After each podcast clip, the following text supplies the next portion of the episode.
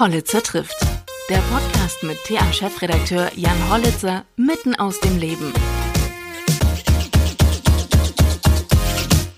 Der Ton läuft aber schon und äh, ich kann dir sagen, du siehst blendend aus wie immer. Dankeschön. Wo bist du denn? Du bist in einem großen Büro oder sowas? Nee. Funke Media Gruppe. Ich bin, äh, ich habe gerade den äh, Arbeitsplatz gewechselt. Ich war bis eben noch in einer Aufzeichnung für eine Sendung. Ich habe äh, eine Verlängerung von äh, diesem Podcast hier äh, auch als Talk mittlerweile und hatte eben eine Sendung mit dem Innenminister, Integrationsbeauftragten und äh, dem CDU-Landeschef hier. Und ähm, Okay. bin aber so beweglich im Kopf, dass ich jetzt ganz schnell äh, äh, umswitchen kann. Und da der Ton schon läuft, dich jetzt auch endlich begrüßen möchte in diesem Podcast. Lieber Fabian, schön, dass du dir wieder Zeit genommen hast für mich. Ja, sehr gerne. Und wie ich sehe, ähm, erwische ich dich gerade irgendwie im Camper, ja? Ja, richtig. Äh, ich bin ja so viel unterwegs äh, und war immer viel in Hotelzimmern. Hm. Und äh, ich vermisse aber so ein bisschen, dass man zum Beispiel kochen kann oder irgendwie seinen eigenen Bereich hat. Und da habe ich mir dann äh, gedacht, ähm, ich hole mir so einen Camper. Das Ja. ist eigentlich eine, eine gute Lösung für, äh, für Menschen, die ständig reisen. Wo bist du denn momentan unterwegs? Jetzt gerade in der Nähe von Köln. Wahrscheinlich wegen, Wegen Bares, Bares Ferraris. Ja, Und genau. ähm, die meisten kennen dich äh, von dort. Den Nachnamen habe ich eben gerade nicht gesagt. Fabian Karl ist mein Gast, mit dem ich mich jetzt hier schon seit anderthalb Minuten unterhalte. Und äh, den meisten bekannt aus äh, Bares Ferraris, genau. Und äh, das auch schon eine ganze Weile, ne? Ähm, zehn Jahre müssen es sein jetzt. Ähm, habe ich irgendwann mal, glaube ich, schon gelesen. Hm. Ja, wir hatten so Jubiläum. Ja. Ja. Aber darüber wollen wir uns gar nicht unterhalten, obwohl ich vielleicht eine Frage dazu hätte. Was war denn das äh, ein Trödelstück oder eine Antiquität in diesen zehn Jahren, die dir, äh, also was dein absolutes Highlight war? Gibt's das? Boah, wir haben so viele. Also ich, ich weiß gar nicht, wo ich anfangen soll. Äh, das reicht ja von, von einer sehr hochwertigen Münze, die ich mal mit, äh, mit Daniel zusammen gekauft habe, über ein Gemälde oder eine, eine äh, handsie oder handkolorierte ähm, Lithografie von Otto Müller. Der, der ist ja wirklich mein, mein absoluter Lieblingskünstler. Mhm. Und ähm, es kommen aber jeden Tag auch so, so Kleinigkeiten, schöne Porzellanfiguren oder tolle Schmuckobjekte äh, und Kleinode. Also ich kann mich da gar nicht satt sehen und will mich da gar nicht entscheiden, was jetzt mein Favorit ist.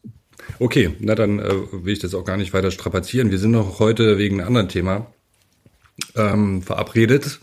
Und zwar haben wir uns, es müsste jetzt fast ein Jahr her sein, glaube ich, ähm, durch Zufall mal getroffen und ähm, haben kurz gesprochen und dann hast du gesagt, du lass uns vielleicht äh, noch mal einen Podcast machen. Ich habe da ein ganz spannendes Projekt vor. Und Definitiv. Jetzt ist es soweit, es ist raus, es ist äh, äh, ein Bildband, was du gemacht hast äh, in Afrika, aber ich glaube, du kannst das viel besser vorstellen. Ja, ich war ja letztes Jahr, ähm, das fing ja an, äh, eigentlich fing es an 2016, da war ich das erste Mal in Afrika wegen Antiquitäten. Mhm. und äh, habe dort ein, ein Haus von einem Herrn äh, sozusagen angeschaut und die Objekte dort bewertet und auch gekauft, ähm, der mich dann in den Krüger Nationalpark mitgenommen hat. Der hat da am Rande des Krüger Nationalparks gewohnt.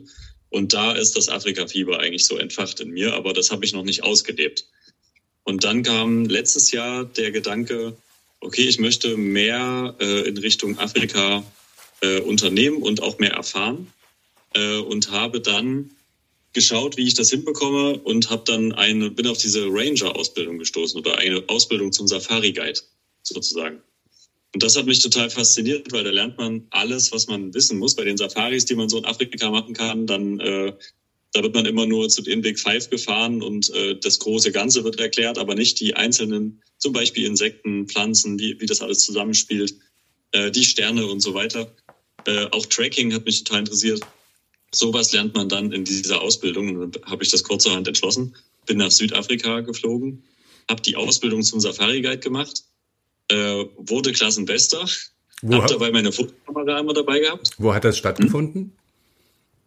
In äh, Pridelands und Selati, das sind so Wildlife-Reservats oder Reservate, Wildlife-Reservate, die man da, äh, ja, die, die Südafrika. solche Ausbildungen.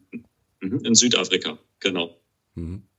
Und ähm, ja, dann hatte ich natürlich immer die Kamera dabei, aber dadurch, dass das, äh, das waren zwei Monate für die Grundausbildung, äh, dadurch, dass das sehr viel, also du musst halt wirklich richtig büffeln. Da Mhm. geht's von Tag ein an, von Tag eins an geht das richtig los. Du lernst alles, was du im Busch wissen musst.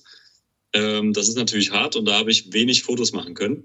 Kam dann wieder zurück mit ein paar schönen Fotos. Mhm. Ähm, dann hat meine, meine Freundin äh, hat das einem Verlag geschickt, die Fotos, und die haben gesagt, Mensch, lass uns noch ein Bildband machen, aber dann hatte ich nicht genug Bildmaterial. Und dann bin ich nochmal mit meiner Verlobten äh, nach Süd, nee, nach Botswana und nach äh, Sambia geflogen Mhm. für diesen Bildband, den wir jetzt gemacht haben, Mhm. um dort Fotos und auch Videos aufzunehmen, die man auch im Bildband sehen kann.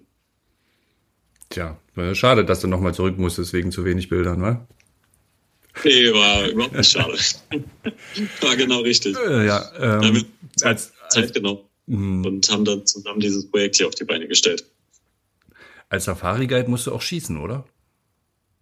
Nee, Nee? Äh, nicht unbedingt. Also ich bin jetzt, ähm, ich habe jetzt die Grundausbildung, das heißt, ich darf, dürfte jetzt äh, Touristen durch den Busch fahren. ah, Wenn okay. du fährst, brauchst du keine Waffe.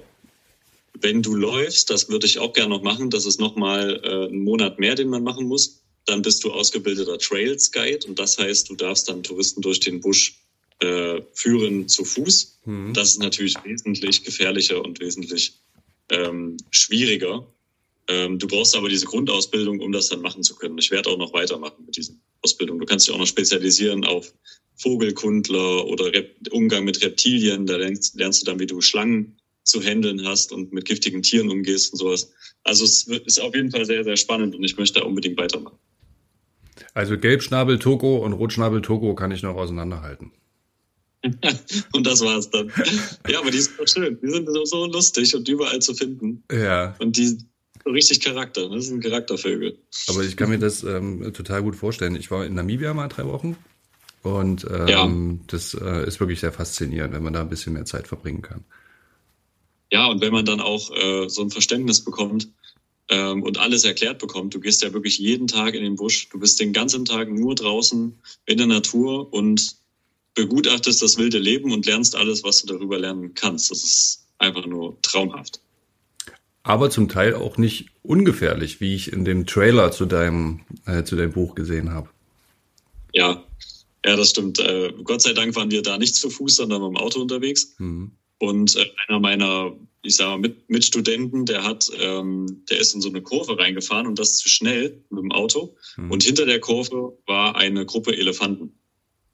Eine Herde mit einer Matriarchin, die dann auch sofort auf uns losgegangen ist und hat versucht, ihre Herde zu verteidigen. Und die ist ist uns noch viele Meter nachgelaufen, wild trompetend. Und äh, er hat einfach nur den, den äh, so Gott sei Dank nicht auf die Bremse gedrückt, sondern Gas gegeben. Sie kam hinter uns her. Wenn die uns erwischt hätte, wir wären wirklich platt gewesen, trotz Auto. Mhm. Das sind dann auch sch- schwierige Situationen. Da muss man dann sehr schnell entscheiden, stoppe ich jetzt hier oder fahre ich weiter oder wie verhalte ich mich? Und das lernt man eben bei der Ausbildung. Mhm. Gab es auch andere Situationen, die kritisch waren?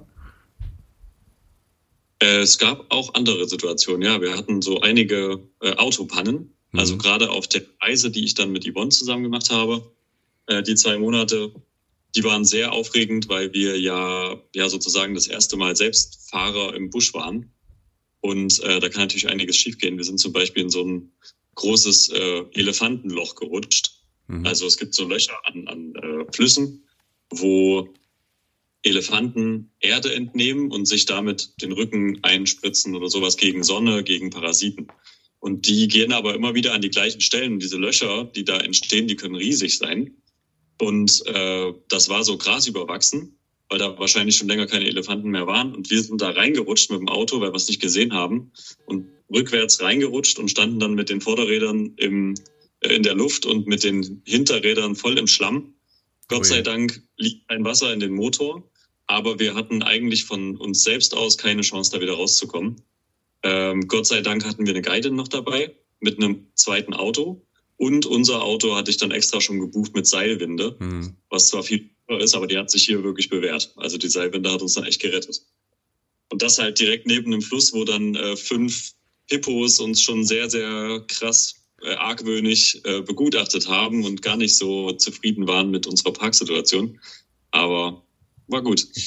Die ja sehr, sehr, gefährliche Tiere sind, ne? wie man äh, vielleicht, also ja. wer es nicht weiß, äh, da sterben ja mehr Menschen als äh, durch andere, wenn sie irgendwie zwischen dem Gebiet, wo sie grasen und äh, Wasser sind und äh, die dann einfach mal über, überrannt werden sozusagen. So ist es. Ja, 50 km/h schnell können die werden und das sehr fix. Also wenn man, im, das ist eine der wichtigsten Regeln im Busch. Man darf niemals rennen. Das bringt dir sowieso nichts. Also jetzt alles schneller als du. Also lieber groß machen und schreien und. Ja, bei einem Hippo hat man auch da ein Problem, weil die gehen voll drauf. Also mhm. Hippos und, äh, und ähm, Wasserbüffel, also mhm. Kaffernbüffel, da hast du echt ein Problem, wenn du die in einer Situation erwischt, wo sie dich attackieren wollen, weil die stoppen nicht. Oder in der Regel zumindest nicht. Mhm. Bei allen anderen Tieren groß machen, auf sie zurennen, also auf sie zurennen, nicht von ihnen wegrennen, das ist immer ganz wichtig. Auf sie zurennen oder groß machen, schreien, stehen bleiben.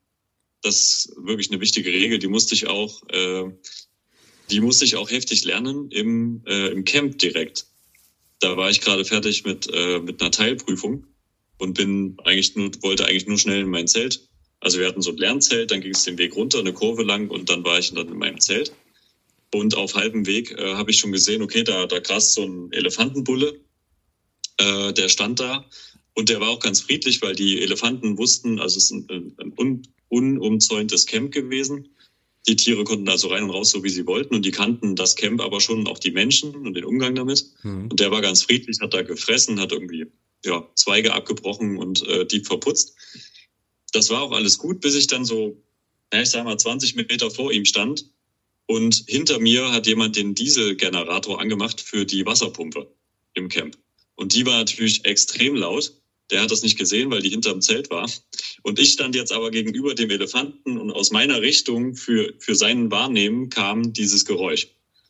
Ja, dann äh, da kann man froh sein, dass Elefanten meistens erstmal einen Scheinangriff machen. Das hat er auch gemacht. Gott. Der kam also mit abstehenden Ohren ganz groß gemacht, äh, trompetend auf mich zugerannt. Also was heißt gerannt? Das sind ja dann drei, vier Schritt, Schritte bei 20 Metern. Ähm, und ich habe mich dann so schnell erinnert, okay, was mache ich jetzt? Okay, ich bleibe jetzt stehen, mache mich groß, habe ihn angeschrien und dann hat er Schwanz eingezogen und ist wieder zurück. Oh Gott. Also es hat diesmal nicht gewirkt, aber Elefanten machen auch gerne mal Scheinangriffe, die sind nicht sofort hm. auf, äh, auf Krawall gebürstet, außer in dieser Situation mit dem Auto und der Matriarchin. Wenn, wenn Jungtiere dabei sind, also man muss immer die Situation gut abschätzen können. Aber da ging mir echt der Arsch auf Grundeis. Also auch so Nashorn, Nashorn würde ich auch nicht zurennen wollen. Ja, kommt drauf an. Also grundsätzlich sollte man immer vorsichtig sein, gerade wenn man zu Fuß unterwegs ist. Mit dem Auto, Autos können sich immer ganz gut nähern, gerade in Gebieten, wo äh, viel Tourismus auch ist. Dann kennen die die Autos, sehen auch nicht die einzelnen Personen da drin. Das geht, aber wenn du zu Fuß unterwegs bist, dann bist du echt du stehst halt noch auf der, in der Nahrungskette, ne? Absolut. Ja. Ähm, was ist denn das Besondere an deinem Buch? Was denkst du, was ist, äh, was ist da gut gelungen? Alles. es ist ein, nee, es ist wirklich ein äh, sehr, sehr gelungenes Gesamtkonzept. Ich war ja nicht alleine da, sondern äh, noch mit meiner Freundin. Hm. Das Besondere ist, man kann in diesem Buch äh, nicht nur Fotos sehen, die natürlich irgendwo immer einseitig etwas abbilden. Das ist ja nur eine, eine äh, kurze Sequenz, die da, die da wahrgenommen wird sozusagen, die mhm. dann gedruckt wird. Sondern man kann auch noch äh, Texte von mir lesen, die ich geschrieben habe. Man kann die ganze Ausbildung nachvollziehen. Man kann sich inspirieren lassen für seine Buschtouren. Und das Besondere ist, Yvonne hat das Ganze noch mit der Kamera begleitet und hat äh, fast 30 Videos geschnitten, und äh, produziert, die man jetzt über QR-Codes mhm. im Buch direkt scannen kann mit einer App. Und dann wird man sozusagen nochmal in diese Reise hineingeführt, was echt schön ist. Also diese Bilder erwachen zum Leben. Das ist echt cool. Und das gibt es im Wildlife-Sektor noch gar nicht so richtig. Mhm. Seit wann ist das Buch also, da? Seit wann ist das Moment zum Durchblättern. Cool. Und seit wann ist das Buch ja. draußen? Seit wann ist das Buch draußen? Seit Oktober oder November? Oktober, ja. Seit Oktober ist das Buch draußen. Und? Wie läuft's? Gut. ich kann beklagen. Auch ja. der Medienrummel war groß auf jeden Fall, ja. Ja. Aber natürlich, wenn ich jetzt mal so Kosten-Nutzen-Faktor abwäge, also für mich war das ja ähm, von vornherein keine, äh, ich wollte mich damit nicht bereichern oder so, sondern ich wollte dieses Projekt machen. Ich wollte vielleicht auch damit einen Anstoß setzen, dass ich in eine andere Richtung äh, gehe, auch beruflich. Also ich werde Antiquitätenhandel immer machen und liebe das, mhm. aber ich brauche manchmal so einen Ausgleich. Da ist natürlich schön, wenn man dann sagt, okay, mich interessiert die Natur, mich interessiert die Fotografie, wie kann ich das verbinden, auch beruflich? Deswegen ist diese Idee zum Bildband eigentlich in mir entstanden. Und äh, daraus folgen jetzt wieder tolle Sachen, die demnächst, wahrscheinlich nächstes Jahr umgesetzt werden. Ob das eigene Safaris sind, eigene Kunst oder ähnliches. Ähm, das wird sich alles noch zeigen, aber da wächst auf jeden Fall was. Und das war eigentlich so mein Anliegen. Kosten, Nutzen. Ich bin froh, dass ich vom Buchverkauf nicht leben muss, sage ich mal so. Wir wollen nicht klagen, aber so eine Reise ist einfach auch wirklich ein großer Brocken, auch finanziell. Mhm. Und äh, das muss man erstmal wieder reinholen. Das heißt jetzt aber Oder nicht, dass... Mhm. Sorry? Nee, alles gut. Und äh, das heißt jetzt aber nicht, dass du dich von Bares Ferraris verabschieden willst. Nee, ich möchte mich überhaupt nicht von Baris Ferraris verabschieden. Ich mache das gerne. Ich bin auch äh, Vollblut-Antiquitätenhändler. Aber ich habe gemerkt, in den letzten zehn Jahren, die ich das ja jetzt schon mache, mhm. ähm, bin ich oder habe ich eine Seite in mir abgeblockt. Also ich bin zwar der Händler, der Antiquitäten kauft, aber ich bin äh, nicht der Wildnistyp oder, äh, oder sagen wir mal dieser, dieser naturverbundene Kerl, der ich früher war als Kind. Mhm. Und das will ich jetzt wieder ableben lassen, sowohl in Deutschland als auch in Afrika oder überall in der Welt. Und äh, möchte die Natur und die, äh, ja, die Welt besser kennenlernen, was das angeht. Wie hat sich das als Kind dargestellt, wenn du das früher so eine Leidenschaft hattest? Ich war als Kind eigentlich nur draußen. Also wirklich nur. Das, wir äh, war so ein richtiges Dorfkind mhm. und hatte immer irgendwo die Hände im Dreck oder im äh, mit dem Köcher im Dorfteich oder sonst wo, habe äh, mir alles unter Mikro angeschaut. Ja, ja, genau, Stichlinge köchern und so. Das war schon cool. Und Kaulquappen sammeln und ach, keine Ahnung. Kleine Aquarien überall in der Wohnung aufgebaut, ähm, wo dann die Tiere auch mal zwischendurch äh, zum Begutachten reinkamen und sowas. Moite. Also das war schon, das war schon cool. Aber irgendwann kommt man so ins berufliche Leben und dann wird das weniger, weil dann andere Sachen interessant sind. Absolut. Der Antikhandel hat mich dann total eingenommen und und jetzt denke ich mir so, es ist an der Zeit, äh, also den Antikhandel mache ich gerne, da bin ich auch erfolgreich, aber es ist an der Zeit zu gucken, was es vielleicht noch so gibt und wo ich auch noch eine Passion spüre. Mhm. Ja, also äh, kann ich nachvollziehen, wenn man Zeit dafür hat und ähm, und ja, ich habe die Zeit ja auch nicht so viel. Äh, ich habe die Zeit eigentlich nicht, aber ich habe mir gesagt, ich nehme mir die Zeit. Das ist mir wichtig. Hm. Also äh, ich kenne halt viele, die immer sagen, ja, ich habe keine Zeit und das mache ich später und was weiß ich. Und am Ende des Lebens machen sie es gar nicht. Das stimmt. Jetzt wären wir auch, ja. noch, wären wir auch noch philosophisch hier. ja, es geht schnell. Du hast gesagt, es folgen noch Projekte draus, ähm, ganz unterschiedlicher Art und auch Kunst. Ich glaube, dass man auch aus äh, Giraffencode Kunst machen kann. Ich erinnere mich nämlich an irgendeinen so Zollfall, als äh, irgendeine Frau, glaube ich, Giraffencode mitgebracht hat und wollte sich daraus irgendwie eine Kette machen oder so. Ja, Giraffencode wird auf jeden Fall sehr hart. Und das sind so schöne kleine Perlen, die äh, an der einen Seite spitz sind, an der anderen Seite so abgerundet. Das sieht eigentlich wirklich schön aus. Könnte man tatsächlich Perlenketten draus machen. Hätte was. Musst, ja. musst du nur vorher anmelden. Ja, genau. Nee, ich möchte äh, Kunst aus meinen Fotografien machen. Was genau kann ich noch gar nicht sagen, aber mal gucken. Mhm. Da wird schon was Schönes entstehen. Ja, und äh, um bei dem Giraffenkot zu bleiben, der riecht irgendwie besonders, habe ich gelesen, aber ich weiß nicht, ob du das Rätsel jetzt hier lüften willst oder ob man sich dann äh, dein Buch angucken muss. Da muss man sich das Buch kaufen. Also ich beschreibe auf jeden Fall, oder ich nehme Giraffenkot auf jeden Fall sehr genau unter die Lupe war schon immer ein großer Traum von mir, Giraffenkot äh, zu riechen. Wie? Ja, ich habe komische Träume. Aber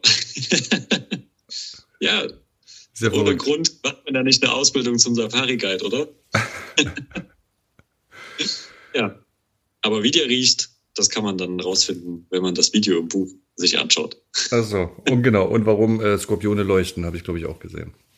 Ja, ist noch nicht so ganz geklärt, warum, also wissenschaftlich. Hm. Auf jeden Fall ist wahrscheinlich zur Paarung. Also man nimmt irgendwie an, äh, das Mondlicht, also die, es gibt so eine bestimmte Zeit, wo die sich am liebsten paaren und das ist bei Vollmond, mhm. weil nämlich das Mondlicht die UV-Strahlung der Sonne reflektiert und deswegen leuchten Skorpione für andere Skorpione, die können das sehr gut wahrnehmen. Für uns ist das UV-Licht zu schwach vom Mond. Bei uns, in, in, unseren Augen leuchten die nicht, außer man leuchtet wirklich mit einer, mit einer starken Taschenlampe drauf. Aber Skorpionaugen sind ja anders und die nehmen das leichte UV-Licht, das von der Haut der Skorpione reflektiert, das wiederum vom Mond reflektiert wird, wahr und können sich dann besser in der Nacht finden. Mhm. ganz cool. Zumindest ist das eine Theorie. Bewiesen ist das noch nicht. Mhm. Aber die leuchten, hast du schon mal gemacht? Nee. Die leuchten sehr stark. Sowas kann man übrigens auch in Deutschland machen. Also wenn du jetzt durch den Wald gehst, mhm. äh, vor allem im Winter, gibt es ganz viele Insekten, die überwintern. Und, äh, und diese Insekten ähm, lagern Glycerin in ihren, in ihren Körper ein, damit sie nicht einfrieren. Also Glycerin ist ein Frostschutzmittel. Und das leuchtet unter UV-Licht. Mhm. Das kann man sehen. Und dann findet man überall Raupenkokons oder Raupen, die irgendwo auf Blättern sitzen oder unter Blättern und da den Winter verbringen. Wusste ich auch nicht. Das hat mir Dominik Eulberg gesagt, wenn du den kennst. Mhm.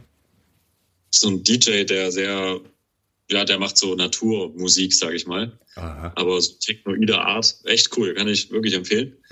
Und äh, dessen Frau ist Raupenforscherin und die hat das erzählt. Ja. Schon cool. Also man erfährt immer wieder was Neues. Uh, absolut. Ich, ich fühle mich gerade so. Ich fühle mich gerade so ein bisschen zurückversetzt, auch in meine Kindheit so oder äh, Jugendlicher, ja. da habe ich in der Nähe von Eisenach gewohnt. Ähm, in äh, Hütscheroda, falls dir das was sagt, wo dieses Wildkatzendorf ist. Ja. Und daneben an war dieser riesige Truppenübungsplatz von den, von den Russen, der dann äh, leer war. Und da bin ich dann immer, dann in dem, in dem Hotel, was es da gab, in Hütscheroda, sind dann Naturforscher immer abgestiegen. Da gab es eine Schneckenspezialistin, da gab es einen Ornithologen, da gab es einen Insektenspezialist. Alles immer über, ähm, über Gotha, äh, dem, ach, jetzt komme ich nicht mehr auf den Namen, auf jeden Fall so ein relativ bekannter Wissenschaftler organisiert. Mit dem bin ich dann immer losgezogen und auch nachts zum Beispiel. Und da ja. haben, haben wir dann Laken aufgespannt, die wir angeleuchtet haben und äh, da drin eben dann die Insekten gesammelt und so weiter. Oder ähm, die Rotbauchunken äh, und Gelbbauchunken und äh, alles Mögliche. Oh. Ja. Hast du die, die, kleinen, die Schätzchen der deutschen Natur ja richtig äh, unter die Lupe nehmen können? Absolut. Diese Tiere haben. Ja, die sind auch gar nicht so häufig, ne? Und die ähm, in den, in den Kuhlen, wo damals so die, die Panzer durchgefahren sind oder die schwere, ähm, Mil schwere Militärfahrzeuge, da drin hat sich dann Wasser gesammelt und in diesen ja. kleinen Tümpeln äh, ist super viel Leben. Und zum Beispiel die Unken. Da gibt's auch äh, Urzeitkrebse. Das weiß ich, weil ich letztens in der Döberitzer Heide war. Mhm. Und dort haben Truppen, Truppenübungsplatz. Also Truppenübungsplätze sind äh, wahnsinnig artenreich jetzt. Also das, was früher für den Militärdienst gedient hat, eigentlich zur Zerstörung, ist heute eine der artenreichsten Landschaften, die wir überhaupt haben. Die Döberitzer Heide bietet ja Platz für, für viele Wiesente zum Beispiel die dort wild leben, äh, Pferde und auch die fahren mit Panzern immer noch diese Fahrrinnen ab, damit die ähm, stehenden Gewässer nicht versiegen, weil dort leben noch ganz selten in Deutschland in der Wildnis zu finden Urzeitkrebse, Aha. die schon seit 125 Millionen Jahren existieren. Mhm. Die existieren aber nur, solange da immer mal wieder ein Panzer durchfährt, damit diese Pfützen aufgewühlt werden, aber auch verdichtet werden und nicht versiegen. Das ist total interessant. Spannend. Cool. Ja, lernt man eine ganz. Also, ich auch empfehlen. Das ist wirklich ein Traumparadis. Lernt man eine ganz andere Seite kennen heute von dir. Da, da lernt man auch mal eine ganz andere Seite von Deutschland kennen. Also ich stehe immer wieder in, in solchen ähm, Naturschutzgebieten, die versuchen wieder die echte Wildnis, wie sie früher mal war, äh, herzustellen. Und also wenn ich da drin stehe, fühle ich mich, als wäre ich nicht mehr in Deutschland, weil du sowas gar nicht kennst. Also das, was wir als Wald bezeichnen hier, das ist Forst, das hat nichts mit Wald zu tun. Das, was wir als Wiesen bezeichnen, das ist Agrarlandschaft, die oft gedüngt wird und so weiter. Das hat nichts mit wilden Wiesen zu tun. Und wenn du dann wirklich mal wieder in der wilden, ursprünglichen Natur stehst, die ja bei uns nur noch ganz begrenzt äh, existiert, dann fühlt man sich wirklich, als wäre man irgendwo im Ausland. Mhm. Wo es das noch gibt, Rumänien oder so. Da ist das noch so. Das liegt natürlich auch an der Armut dort. Da ist nicht allzu viel möglich von den Menschen und da wird die Natur natürlich nicht so zerstört, wie wenn man jetzt äh, Geld hat in einem Staat. Ja. Hat immer Vor- und Nachteile. Absolut. Ja, und man muss oft gar nicht so weit reisen, um was äh, Tolles zu entdecken. Ne? Das äh, kommt ja auch dazu. Ja. Ist auch besser für die CO2-Bilanz. Genau. Lieber mal um die Ecke schauen. Wie geht's jetzt weiter für dich dieses Jahr? Wie lange drehst du noch? Was machst du Weihnachten? Was machst du Silvester? Äh, also Weihnachten bei der Familie. Auf dem Schloss. Silvester bin ich mir noch nicht ganz sicher, genau. Ja, ja das ist immer Familientradition auf jeden Fall. Mhm. Dann kommen wir mal alle zusammen. Da hat man auch mal Zeit dafür oder nimmt sich Zeit. Und äh, Silvester ist noch nicht ganz klar, müssen wir mal gucken. Werden wir sehen. Du weißt ja, last minute. Und wie lange äh, musst du jetzt noch drehen? Oder darfst du noch drehen?